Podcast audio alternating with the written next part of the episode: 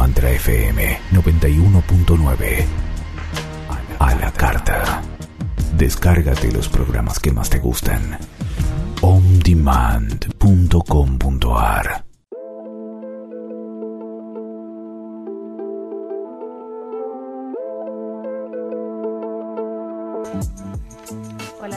¿cómo les va? Iniciamos un nuevo programa de Vida Metafísica por Radio Mantra. Son las 15 horas en Buenos Aires. Estamos con Sol y con Flor. Hola, Hola, chicas, ¿cómo que no se las ve porque estamos, estamos con, con nuestro celular. Sí. Eh, bueno, hoy, chicas, nos tocaba la segunda parte de lo que nosotros llamamos número pendiente en numerología, que es el mes de nacimiento. ¿no Sí, es cierto? perfecto. Habíamos quedado hasta el 5. Hasta el 5. Habíamos quedado hasta el 5. O sea, empezaremos con el 6 hoy. Claro, yo le contaba. Justo a- para junio. Justo. Ay, mirá, qué organizaditas que somos. Justo. Y encima es día 6. Sí, Ah, hoy, es, hoy es 6 del 6. Sí, yo le ¿Qué contaba. pasa con el 6 entonces? Que nos, nos hizo esperarlo tanto. Sí, le contaba a Flor que estuve leyendo un libro de numerología y me resultó eh, muy interesante que eh, decía, eh, como que contaba los números como si fuera algo muy biológico. Entonces voy a contar del 1 hasta el 5 y si podemos al final y nos da el tiempo, cuento cómo lo describía del 6 al 9. Entonces, esto decía, el cero, el todo y la nada. ¿Quién de- quién el inicio. Era un libro de numerología, los describía así como muy biológico, ¿no? El cero, el todo y la nada, la creación, inicia todo, ¿no?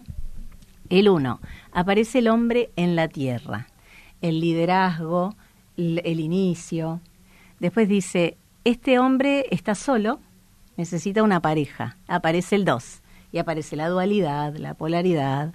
Ahora, esta pareja necesita crear. Aparece el hijo, el tres, ¿no? El tres que es el hijo y la creación. Ahora, este hijo necesita cosas. Aparece el cuatro, la materia, ¿no? Uno le brinda cosas a su hijo, la casa, lo que fuera, ¿no? Y el 5, en este libro, por lo menos que es muchas otras cosas, pero decía, bueno, ahora eh, esta, esta familia disfruta. Se Que el van de 5 son, claro. O se muda. Ah, O se muda, bueno, son los sentidos, Algo ¿no? cambia. sí. Y El- nosotras terminamos el programa justo en el Justo 5, cambiando. En el 5, Sí. tal cual, tal cual. Bueno, y hoy empezamos con el 6, ¿no? Además de que, para empezar con el 6, Sí. el 6 es la primer cosecha. Claro. O sea, estamos empezando el programa con cosechando, ¿no? Claro, tal cual, tal ¿Es cual. la primer cosecha? Sí, la última es el 9.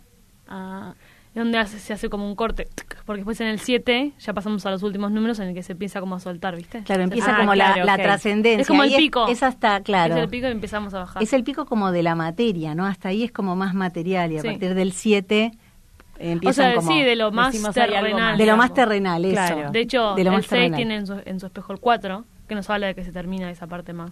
Empezamos a conectar después con lo más superior. Claro, con lo más trascendental. Claro, Claro, claro. Bueno, y eh, la vez pasada estábamos con estas preguntas, ¿no? Que nos permitían desarrollar un poquito los números. Entonces, eh, si quieren, va- voy diciendo y vamos este, agregando, ¿no? Los conceptos. Entonces, por ejemplo, para el 6, las cosas que se me ocurrieron fueron, por ejemplo, ¿qué lugar ocupa en tu vida el dar, la familia, el servicio a otros?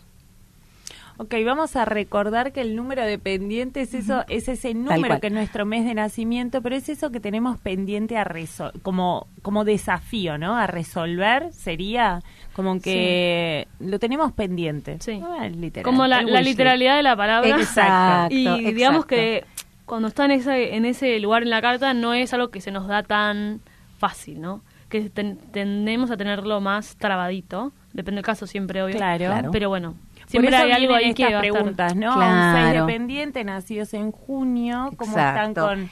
¿Qué lugar ocupa en tu vida el dar, la familia, el servicio a otros, no? Claro, por ahí un... Por ahí seis- un- Sí. Dale, a ver. Va. Un ser dependiente quizás puede tener problemas familiares. Ah, iba a decir lo mismo.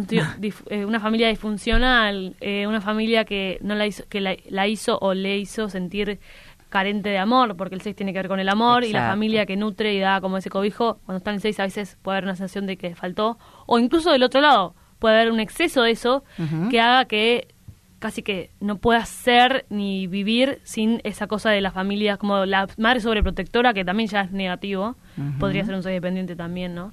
Como esa familia que, que todo fue tan perfecto que después de eso ya es como no nada suficiente, porque aparte el 6 tiene la vara muy, muy alta y sobre todo en el pendiente. Exacto. También qué pasa con la imperfección, ¿no? ¿Cómo, Total. ¿Cómo puedo aceptar la imperfección en mi vida? ¿Me animo a hacer cosas o siempre creo que algo me falta? Me falta un poquito como de que esté perfecto para, ¿no? El 6 Total. busca la perfección. Eh, afuera y en sí mismo, ¿no? Porque otra de las preguntas es cómo puntuarías tu amor propio, tu autoestima. Es esto de que quieres ser tan perfecto el 6 que nada alcanza. Entonces a- le decimos a la gente que, que escuche todos estos conceptos y que vaya viendo. Claro. El en 6 su también es la comunidad, entonces muchas veces esa perfección es como para hacia afuera. Y en realidad el 6, si vemos su forma, es como una pancita, cuando Sí. lo terminamos es como que termina como si en el ombligo, como ir hacia adentro, Sí, ¿no? Como, También, justo el otro día pensaba, una amiga tiene sede dependiente y ella está constantemente como viendo cosas que, entre comillas, están mal de comportamientos de un alguien a nivel social,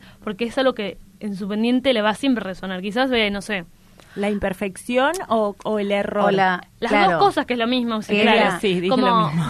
la intolerancia, Sí, ¿no? Del el- el- 6. esto está mal, esto no se hace así. El 6 es muy tipo De ceremonial línea. y protocolo, todo Y tiene de- que estar de bien. bajar o sea, línea, sí.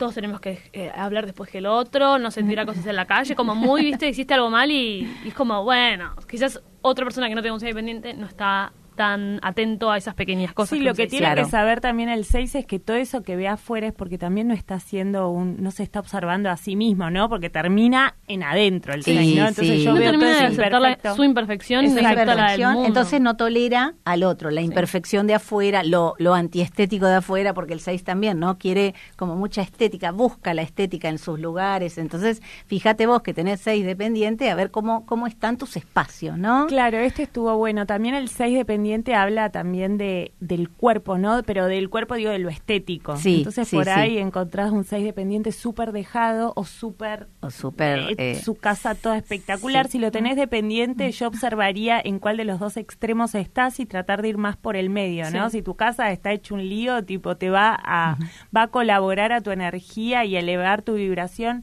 ordenarla, embellecerla, estar en un lugar lindo. Ahora, si estás extremo y siempre falta algo, también recordar que es este 6 dependiente Sí. que te dice siempre va a estar el error. En un 6 dependiente siempre va a estar ahí. Suelen aten- a tener problemas de como alimentación, o están Claro, muy gordos o están muy flacos, va, porque claro. tienen todo un rollo con, con toda la estética, en todos los, desde la casa, eh, física, de con el otro, con todo. Y es la alimentación, así También. que Sí, el tema de Es la nutrición, la en realidad. nutrición, sí, por eso también cómo nos nutrimos nosotros, cómo nutrimos a nuestros hijos, los que, Que en las que realidad son viene a madres. descubrir que lo único que nutre verdaderamente es el amor y que en realidad ya es eso que está buscando, porque ya, es, ya, ya somos amor, ¿no?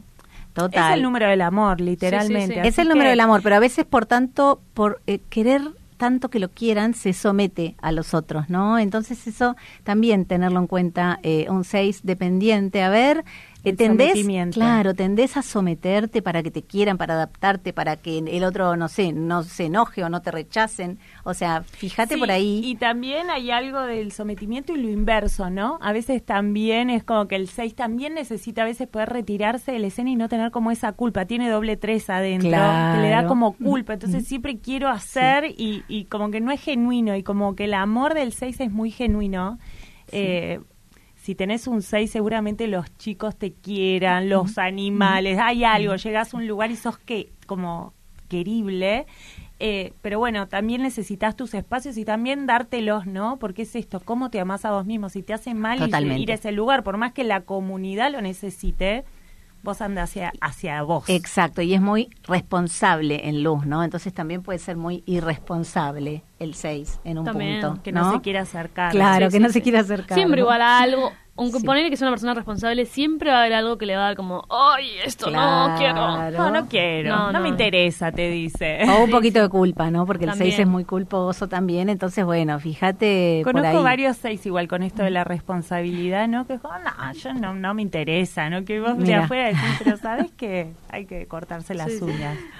Bueno, eso un poquito el 6. Vamos a ir con el 7, chicas. Bien. El 7 dependiente, o sea, los nacidos en julio. Sí, sí. Entonces, el 7 que es la mente, ¿no? Entonces, una pregunta para el 7 sería, ¿la mente te sigue...? Ale aquí quien habla tiene siete dependientes. sí. Aquí, La aquí. mente, mirá, y la primera pregunta que me hice. A ver. Ok. ¿La mente te sigue dando las respuestas que necesitas? Ah, y es rara la pregunta igual. ¿Sí? Sí, porque en realidad las respuestas... No, pero Bueno, el me voy a poner muy filosófica, El si no. Ok, siete, pero el siete busca claro. respuestas. Sí. Es como, es una Y mente si las busca con la lógica, Claro, claro. En realidad es el acertijo, sí, es exactamente sí. Claro, que nunca tienen que cesar esas preguntas, Exacto. digamos. No, Y en realidad eso. No es necesario que vos le respondas todas las preguntas que te hace tu mente, porque ahí es cuando el 7 se empieza a volver medio, medio chifle, porque Claro. la mente es como, no puede parar en esa necesidad de querer saberlo todo, porque no tolera la incertidumbre, que eso también. Claro. Claro, y el tema y es, es como que una no cosa que decís, no es necesario responderle todo, porque hay cosas que son, no, no, pasa Claro, nada. pero también su investigación a veces la puede ordenar. El 7 es la inteligencia, es la mente. Entonces también a veces hay que darle, che, a todas estas preguntas que tengo, bueno, si, quizás si te pinta que te estás chiflando, bueno, quizás tenés que ir a un método, a una, un tipo Sí. de terapia, o algo que te ayude, o algún libro, alguna meditación, algo que ayude a gestionar esa mente. Sí. ¿no? Yo coincido, si no- ¿saben por qué? Porque el 7 no sé si va a parar de hacerse preguntas, pero que las preguntas trasciendan la mente lógica y vayan hacia unas preguntas existenciales, ¿no? Como, bueno, Sí, a ver, que No, pero- ¿qué hay más allá de mi lógica? No, y que después de cerrarse a una respuesta que le haya hecho sentido también, aceptar que hay otras, no quedarse en lo dogmático. Eso. que el siete todo O sea, no tiene "Esta que es ver mi con verdad y claro, punto. no tiene que ver con parar de hacerse preguntas o no, sino con que a poder como estar mirando la, la mente desde un lugar que no tiene que ver con quién sos vos, sino como algo separado que igual te integra, pero que no sos el 100%, como poder estar observándola constantemente esa mente aunque haga todas las preguntas sin parar, no importa si para o no para de hacerlas, sino como el no estar tan atrapado en esa cosa de que en un momento te fusionás y te olvidás y estás constantemente en ese loop Pensando. mental pensando que eso también, incluso o sea, una adicción, que el 7 es bastante adic- adicto, puede ser muy adicto al pensamiento. Sí, a la obsesión. Claro. Son Exacto, pero es cuando está Se pone obsesivo. cuando Claro. está más en sombra, por eso digo, cuando ya hay una mente más este más trascendente, me parece que ahí viene como la iluminación del 7 y que se va a hacer otro tipo de preguntas, para mí más existenciales, porque va a poder habitar otros espacios que la mente lógica no le permite. Sí, de hecho es la mente de los meta el 7 es la metafísica y por otro lado es la Exacto. espiritualidad, o sea que hay algo ahí en el trascender, pero bueno, teniéndolo de pendiente, esto de no obsesionarte, de buscar métodos, otras verdades que por ahí colaboren esas preguntas que te estás haciendo, que no te quedes encerrado, encerrada. En realidad, para mí trasciende, Mm. trasciende o pasa la iluminación no cuando se hace preguntas más trascendentes, porque en realidad eso es, incluso para mí es una, una utopía, porque todas las preguntas son trascendentes. Pasa una iluminación cuando se puede conectar con el silencio, que es mucho más, si querés, trascendente Está bien, pero que no una pregunta. no, pero no coincido que todas las preguntas son trascendentes. O sea, una pregunta bien 3D no es trascendente, no es una pregunta de Pero eso- matemáticas. eso no es juicio, eso trascendente. juicio. Pero lo que te quiero decir es que preguntas existenciales, porque el 7 es muy filósofo, Claro, muy. pero por ahí este, tampoco, yo siento también que no hay como respuestas y el 7 tiene que Claro. entender que sí hay preguntas y lo interesante es esas preguntas que van abriendo, pero no focalizar, o sea que las respuestas siguen abriendo nuevas preguntas. Por supuesto. ¿no? o sea, en definitiva no hay Por- preguntas sí. y no hay respuestas, porque Está en realidad bien. como todo es Exacto, todo... es una investigación. Es los claro. siete son los investigadores y nunca es como, bueno, se llegó a Está la bien, Tierra pero en nuestra, en nuestra experiencia terrenal hay algo como de cuanto más te preguntes, más vas a, a llegar a otros niveles más sutiles de la Claro, espiritualidad. de. Para mí, ¿no? Sí, está perfecto. Por eso al 7 se le pide también, como por un lado, no obsesionarse y quedarse metido para adentro, y también por otro lado, eh, ir hacia adentro. Sí, sí. ¿no? Claro. Como que no hacerse, no quedarse en la superficie de la mente, sino poder esto que vos decías antes, Sol, trascender e ir más adentro de esa pregunta que me estoy haciendo superficial. Totalmente. Otra es, eh, por ejemplo, ¿cómo te llevas con la exposición? Exponer, exponerte ante, no sé, ante un público, hablar ante la gente, exponer tus sentimientos. Mm. ¿Cómo te va con eso, no? Que al 7 le cuesta. Sí, sí. Siempre acá están estas preguntas y medio que inmediato hacer como una declaración, bueno, la próxima vez me voy a animar, o la próxima no, porque esta pregunta que en realidad estamos planteando es para que también haya algún tipo de movimiento en uno Exacto, mismo de decir, exacto. bueno, para, si a mí me da vergüenza esto y ya lo puedo declarar, también puedo declarar la próxima vez voy a hacer algo distinto. Obvio. También yo hilando con la con la mm, la charla, ¿cómo se dice? El programa pasado, eh, Una que yo decía que esto- todo se va como hilando un número con el otro. Yo creo que el 7 se puede exponer y se, y se acepta, o sea, se permite como incluso quedar ridículo, que tiene todo un bambo con eso, ¿no? Total. A, a expresar sus emociones y a incluso decir cosas que quizás no son y un montón de cosas que le pasan al 7 cuando asentó bien el 6, cuando se amó completamente y cuando se, se acepta el tener un error, el decir una huevada, el decir cosas quizás más Sí. eh, Exponerse. diría, como más Sí, emocionales, ¿no? Claro, la exposición, mira, yo que tengo siete pendientes, estoy acá conduciendo un programa de radio, así que eh, lo tengo bastante Claro, está trabajado. trabajado. El tema es cuando un 7 decís, uy, esto que dijiste medio que... Y viste que el 7 es como que de todos tenemos. El siete Hay un 7 dando No, vueltas no, por es ahí. que la exposición, La para mí ha sido tremenda. Y esto de decir, bueno, me puedo equivocar y me equivoco y me voy a equivocar al aire y Sí, sí, cualquier cosa. O Es sea, para mí ha sido todo un trabajo, pero realmente es muy evolutivo. Es muy Sí, evolutivo obvio. cuando uno se encuentra ante esos espacios inciertos. ¿Y hoy qué pasará en el programa? ¿Y hoy cómo nos saldrá? ¿Y Cualquier momento de tensión es evolutivo igual. Claro. Es mucho más interesante que te genere incomodidad que aunque lo estés haciendo digas, bueno, no siento, como no me, no me genera nada, ¿entendés? Pero está bueno lo que hiciste, la línea esta de tiempo de cómo venimos. Venimos del 6 que ya tiene como que aceptar este error. Sí. Entonces el 7, por más que se vuelve como más rígido, Es- si el los 6 se acepta, la- es incondicional. Eh, y en esa exacto. Puede hacer eso que... O sea, y de ahí pasar al 7. Entonces Claro. ya tener incorporado, saber que vos tenés, eh, sos 7 y ya tenés incorporado esto del 6. Entonces empezar también a jugar con tus propios errores, con lo que falta. Exacto, ¿No? Con lo que le falta al otro, porque sobre todo son... De hecho, son- el- el somos- 7 cuando está en, cuando 16. trascendió eso y se amó y se acepta todo eso, al revés.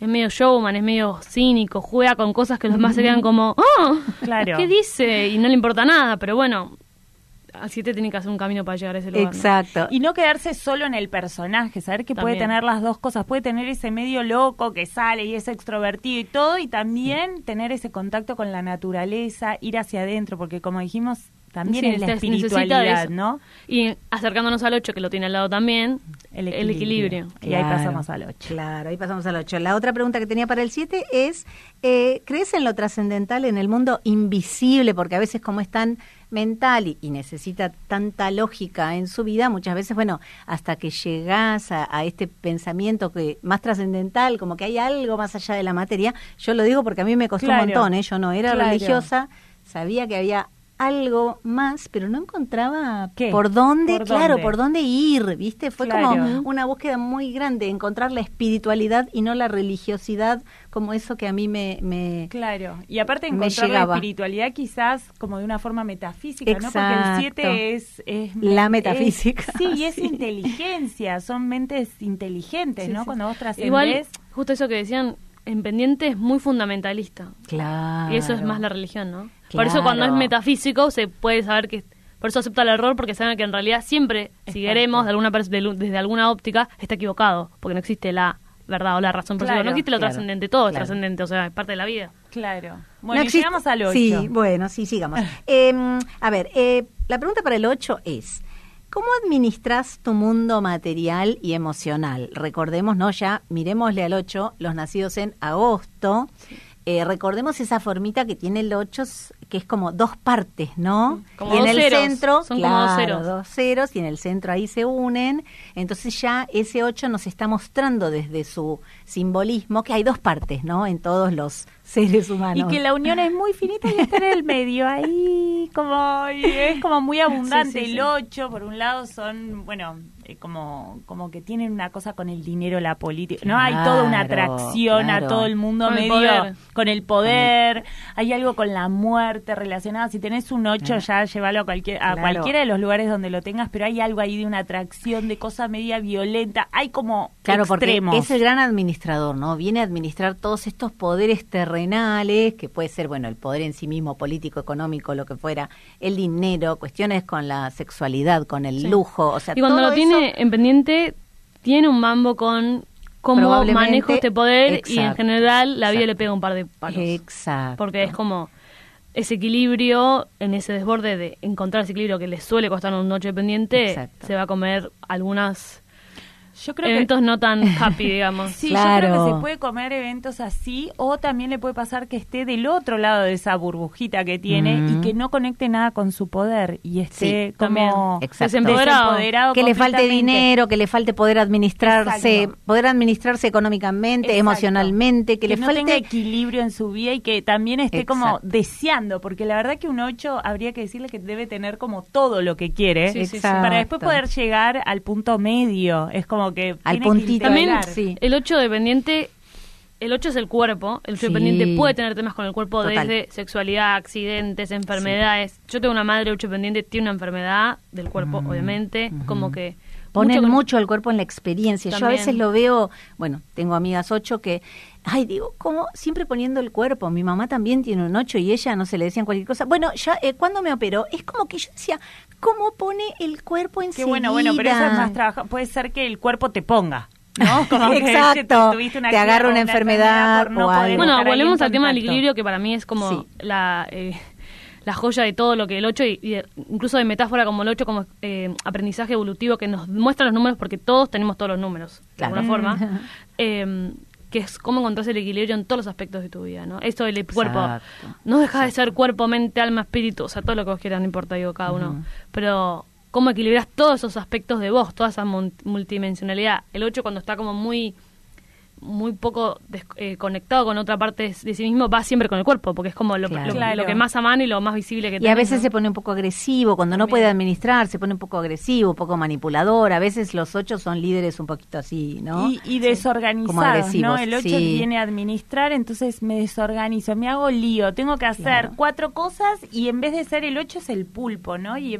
pero es la cabeza del pulpo, no es el tentáculo. No son lo- los miles de tentáculos, es solo la cabeza. Entonces, tener que gestionar. Entonces, por ahí puede ser que estés desorganizado teniendo un 8 y que sea parte también de empezar a tomar este poder de organizarte, de administrar las cosas que sos, ¿no? Para ir recuperando este poder que, lo necesitas tener para encontrar tu equilibrio. Y tiene un tema con el foco, el 8, ¿no? Que eh, ahí me dice Jime que nos faltan dos minutos. Que eh, es eh, tiene tanto, es tan poderoso ese número, esa energía, que bueno, ojo con el foco, porque enfocate en lo que querés, porque si te enfocas en lo que no querés, también podés llegar a manifestarlo Sí, por ese foco ya. tan son potente. re manifestadores, Re, ¿o no? re, son los magos, ya vienen después de los de los metafísicos, Sí, ya es como algo inmediato de manifestación, así que Es la sí, alquimia. Es la alquimia. Claro, son magos. Bueno, y llegamos al 9. Llegamos al 9. Llegamos al 9 y ya eh, A ver si casi. Dale, metémosle. sí, sí, sí. Eh, una pregunta sería, ¿cómo administras tu ego, tu, tu, tu personalidad? ¿Sos más este sabio así como como incorporás al otro? ¿Sos más soberbio? ¿Tenés ese ego ahí un poquito? Digamos que el 9, en lo que está diciendo Ale, es la madre. Entonces, en esa metáfora, que da luz, da luz a un otro, o sea, da luz un ego, si quiere, ¿no? Si se quiere. Por eso, viste que las madres dicen, no soy madre, pero bueno, dicen esa cosa como que entendés como un- muchas más cosas de la vida cuando sos madre, por esa cosa de que tu foco deja de estar en vos y hay como un relajo de, ah, bueno, hay alguien que es más importante que yo y, y lo puedes sentir porque es tu cuerpo, lo- o sea, más, más las mujeres, ¿no? Eh, ¿Y cómo lo relacionarías esto que decís al 9 dependiente? Que tiene que llegar como ese estado de olvidarse. No, no, de como, no, en general, si es más independiente, tiene un mambo más con el ego, ¿no? Como con administrar su ego, como con salir de esa cosa tan soberbia, porque no puede Exacto, ser muy soberbio. lo ven soberbio, sí. A veces eh, tiende a dramatizar, o sea, si no está en luz, bueno, acá estamos hablando del pendiente, ¿no? El 9, el universo le va a presentar muchas cosas para que logre esa sabiduría, porque el Exacto. 9 es el No es sabio, último número, claro, no, no que es- se retira.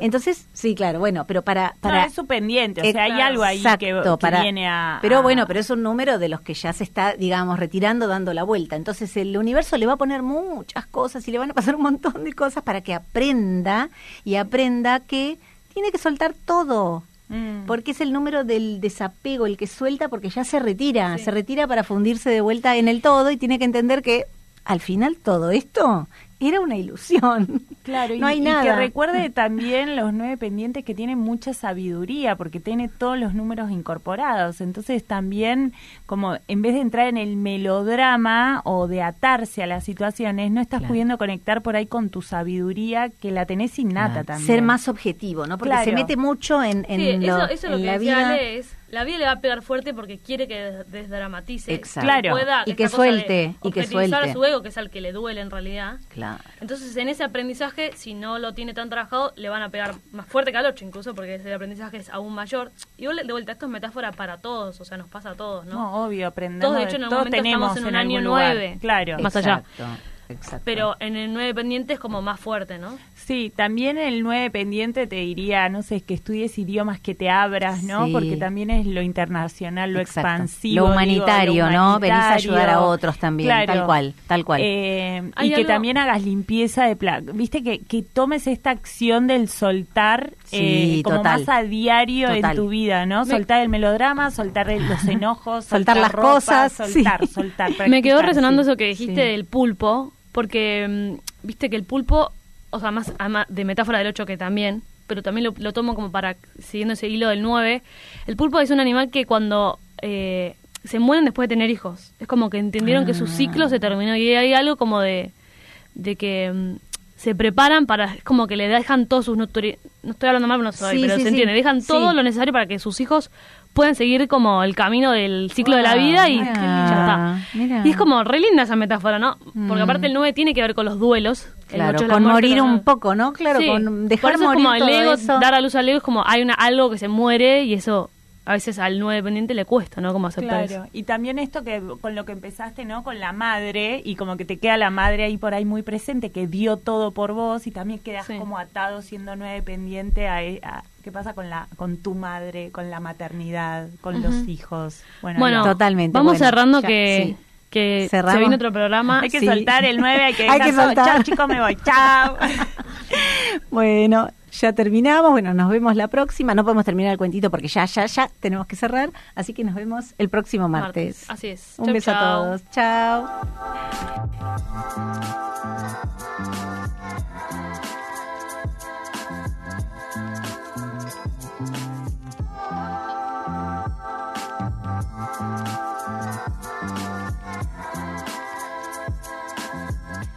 Para comunicarse con Ale puedes hacerlo al WhatsApp de Argentina, más 54 911 55 28 91 78. Con Sol al más 54 911 31 14 61 75. Con Flor al mail consultoragaláctica arroba gmail.com. Búscalas en Instagram como arroba Ale Lorenzo Coach arroba Galactic Mama guion bajo, arroba Flor Fabiano. ¿Te gustaría conservar este programa? Puedes descargarlo desde Desde ondemand.com.ar